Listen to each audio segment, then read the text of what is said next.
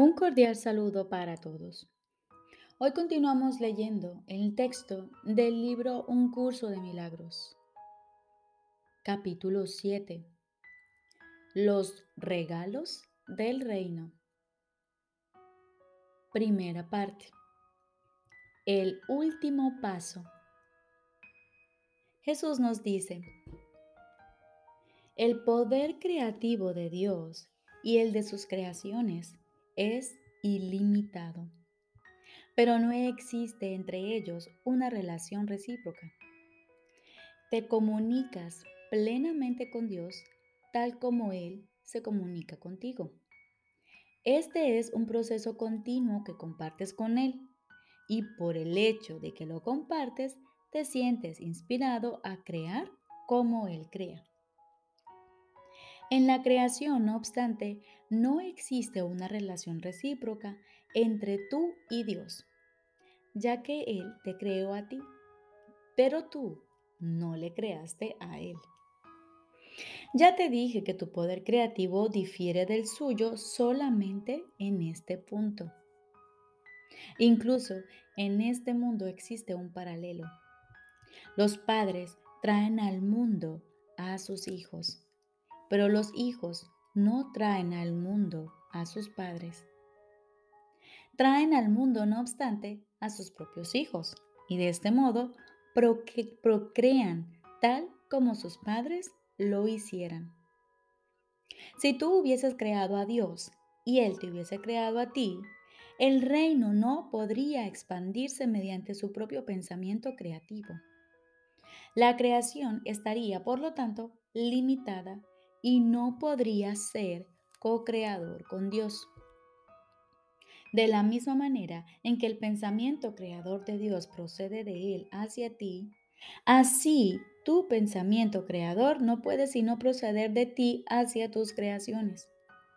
Solo de esta manera puede extenderse todo poder creativo. Las obras de Dios no son tus obras, pero tus obras son como las suyas. Él creó a la filiación y tú la expandes.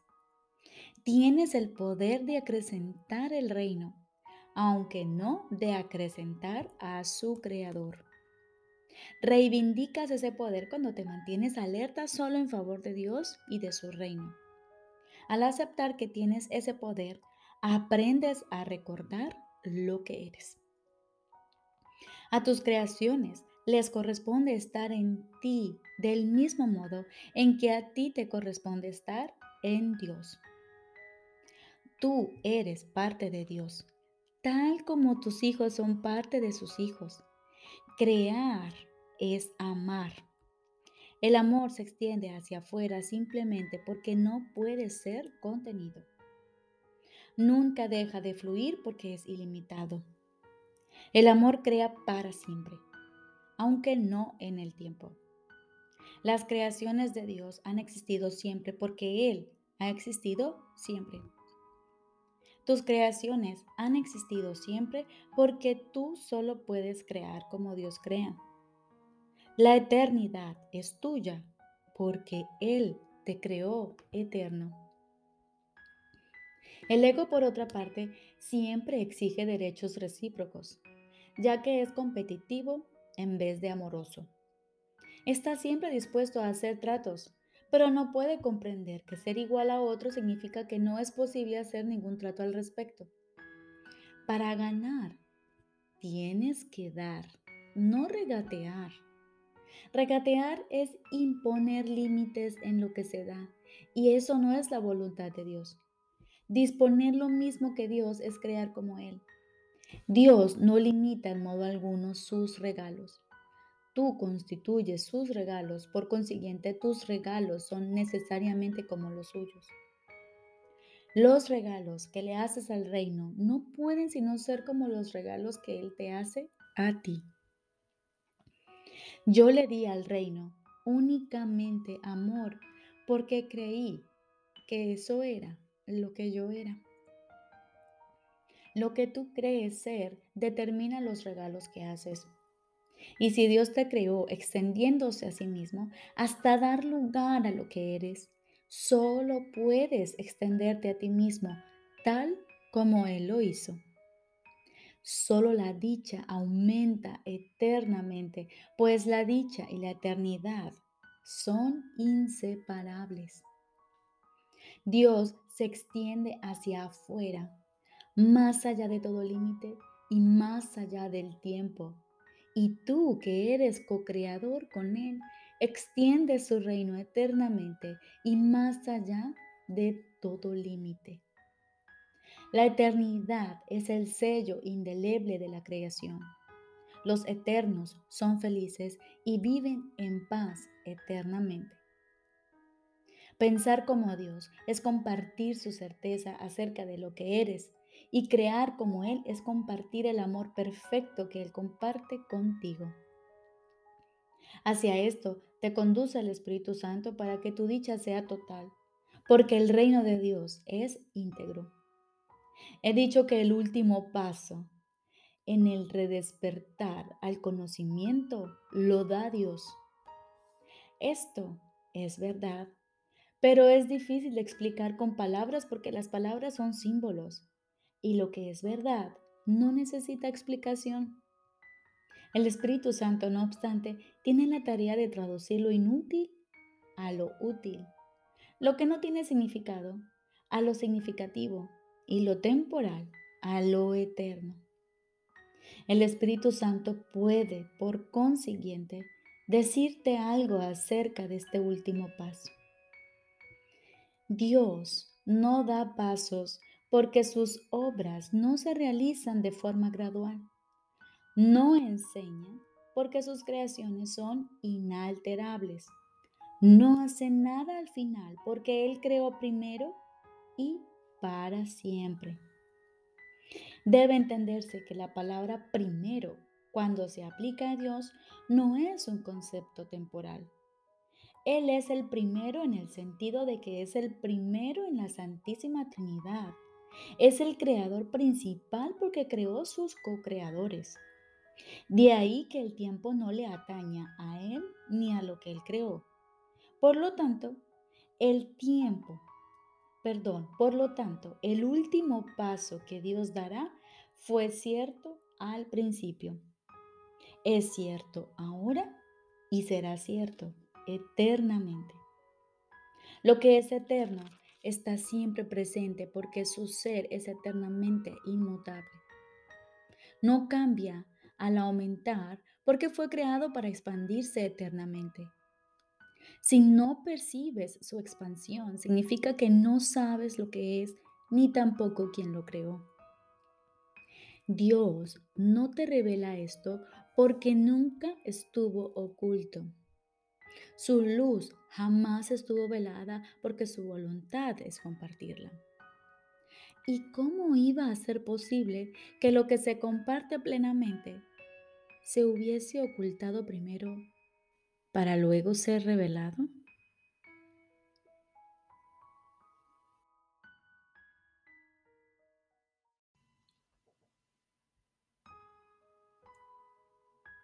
Ahora continuamos con el libro de ejercicios. Lección número 46. Dios es el amor en el que perdono. Dios es el amor en el que perdona. Dios no perdona porque nunca ha condenado. Y primero tiene que haber condenación para que el perdón sea necesario. El perdón es la mayor necesidad de este mundo. Y eso se debe a que es un mundo de ilusiones. Aquellos que perdonan se liberan a sí mismos de las ilusiones mientras que los que se niegan a hacerlo se atan a ellas, de la misma manera en que solo te condenas a ti mismo. De igual modo, solo te perdonas a ti mismo. Pero si bien Dios no perdona, su amor es, no obstante, la base del perdón. El miedo condena y el amor perdona. El perdón, pues, deshace lo que el miedo ha producido y lleva de nuevo a la mente a la conciencia de Dios. Por esta razón, al perdón puede llamársele verdaderamente salvación. Es el medio a través del cual desaparecen las ilusiones. Los ejercicios de hoy requieren por lo menos tres sesiones de práctica de cinco minutos completos y el mayor número posible de las más cortas. Como de costumbre, comienza las sesiones de práctica más largas repitiendo la idea de hoy para tus adentros. Dios es el amor en el que perdono. Respira profundo. Cierra los ojos mientras lo haces. Y dedica un minuto o dos a explorar tu mente en busca de aquellas personas a quienes no has perdonado. No importa en qué medida no las hayas perdonado o las has perdonado completamente o no las has perdonado en absoluto.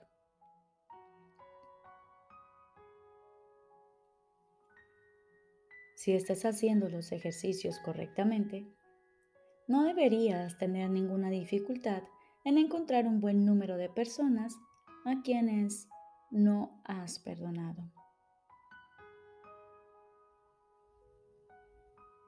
Respira.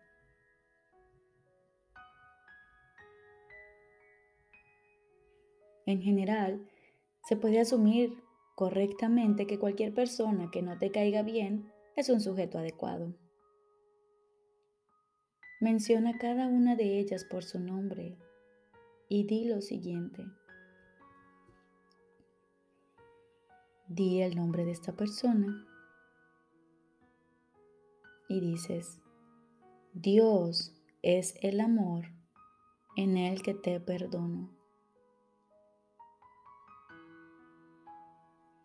Nombre de la otra persona. Dios es el amor en el que te perdono. Y así con la siguiente y la siguiente. Dios es el amor en el que te perdono. El propósito de la primera fase de las sesiones de práctica de hoy es colocarte en una posición desde la que puedes perdonarte a ti mismo.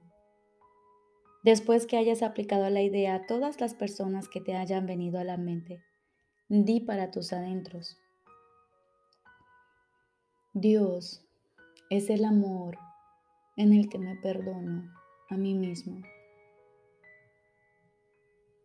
Dios es el amor en el que me perdono a mí mismo. Respira.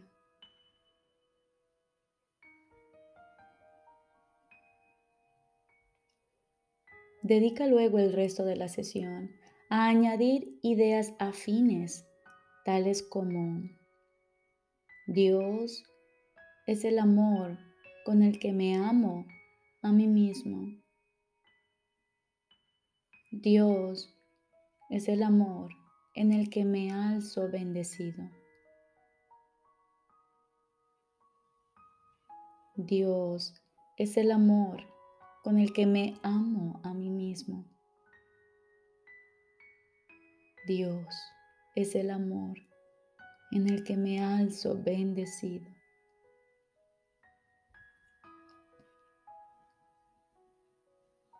El modelo a seguir en cada aplicación puede variar considerablemente, pero no se debe perder de vista la idea central. Podrías decir, por ejemplo, no puedo ser culpable porque soy un hijo de Dios. Ya he sido perdonado. El miedo no tiene cabida en una mente que Dios ama. No tengo necesidad de atacar porque el amor me ha perdonado.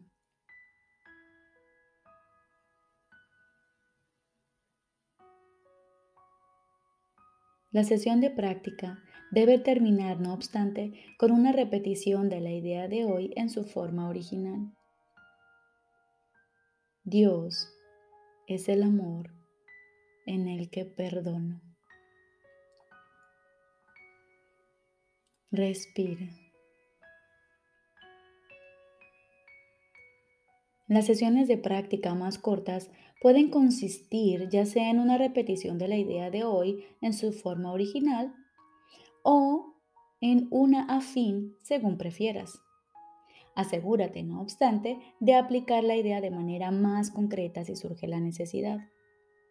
Esto será necesario en cualquier momento del día en el que te percates de cualquier reacción negativa hacia alguien, tanto si esa persona está presente como si no.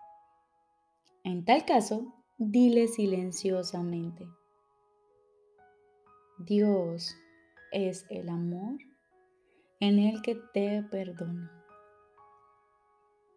Dios es el amor en el que te perdono. Recordemos. Lección número 46. Dios es el amor en el que perdono. Se requieren por lo menos tres sesiones de práctica, una en la mañana, una en la noche y una en el día o varias prácticas en el día. De cinco minutos cada una. Te deseo un feliz y maravilloso día.